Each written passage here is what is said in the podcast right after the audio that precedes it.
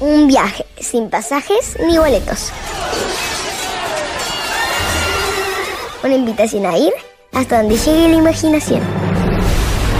Hubo una época en la que cualquier pirata era libre de tomar su propio rumbo por el mundo. ¿Escuchás mi cuento? Cayendo por la madriguera del conejo, de Alicia en el País de las Maravillas, de Lewis Carroll. Las lectoras de este audiocuento son Maite Castro, Iliana da Silva y Juliana Tapia. Alicia estaba empezando a aburrirse allí sentada en la orilla junto a su hermana sin tener nada que hacer. Había echado un par de ojeadas al libro que ésta leía, pero no tenía dibujos ni diálogos. ¿Y para qué puede servir un libro sin dibujos ni diálogos? se preguntaba Alicia. De modo que estaba deliberando consigo misma lo mejor posible, porque el día caluroso la hacía sentirse soñolienta y boba, tratando de decidir si el placer de hacer una guirnalda de margaritas justificaba el esfuerzo de ponerse de pie y recoger las flores cuando de pronto pasó corriendo muy cerca de ella un conejo blanco de ojos rojos. Eso no tenía nada de demasiado particular y tampoco le pareció demasiado desacostumbrado a Alicia que el conejo se dijese ¡Ay, ay, ay, que llegó tarde!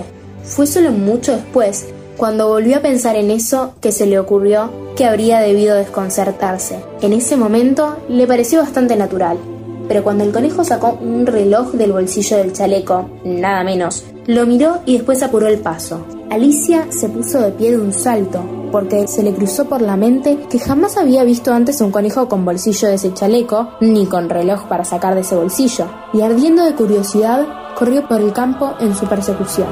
Llegó justo a tiempo para verlo desaparecer por una gran madriguera que había debajo del cerco. Un instante después, iba Alicia tras él sin pensar ni por un momento cómo se las iba a ingeniar para volver a salir. La madriguera se prolongaba primero en línea recta, como un túnel, y luego se hundía de pronto, tan de pronto que Alicia no había tenido siquiera tiempo de empezar a pensar en detenerse cuando ya se encontró cayendo en lo que parecía ser un pozo muy profundo. Una de dos, o el pozo era muy profundo o ella caía muy lentamente, porque mientras caía tuvo todo el tiempo del mundo para mirar a su alrededor y para preguntarse qué pasaría después. Primero trató de mirar hacia abajo y de averiguar hacia dónde se dirigía, pero estaba demasiado oscuro para ver nada. Después miró las paredes del pozo y notó que estaban atestadas de armarios y bibliotecas. De tanto en tanto había mapas y cuadros colgados de clavos. Recogió al pasar un tarro de uno de los estantes. La etiqueta decía mermelada de naranjas, pero, para una gran desilusión suya, estaba vacío. No quiso dejarlo caer por miedo de matar a alguien allá abajo, así que se las arregló para colocarlo en uno de los armarios que iban desfilando en su caída. Bueno, pensó Alicia para sus adentros, después de una caída como esta, me va a parecer un chiste bajar rodando por las escaleras. ¡Qué valiente voy a parecerles a todos en casa!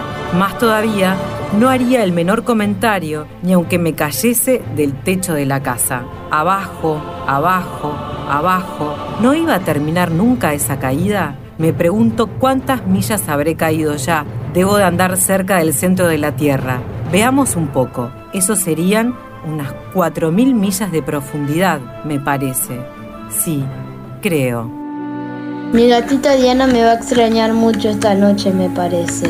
Espero que se acuerden de su platito de leche a la hora del té. Ay, Diana querida, ojalá estuvieses aquí abajo conmigo.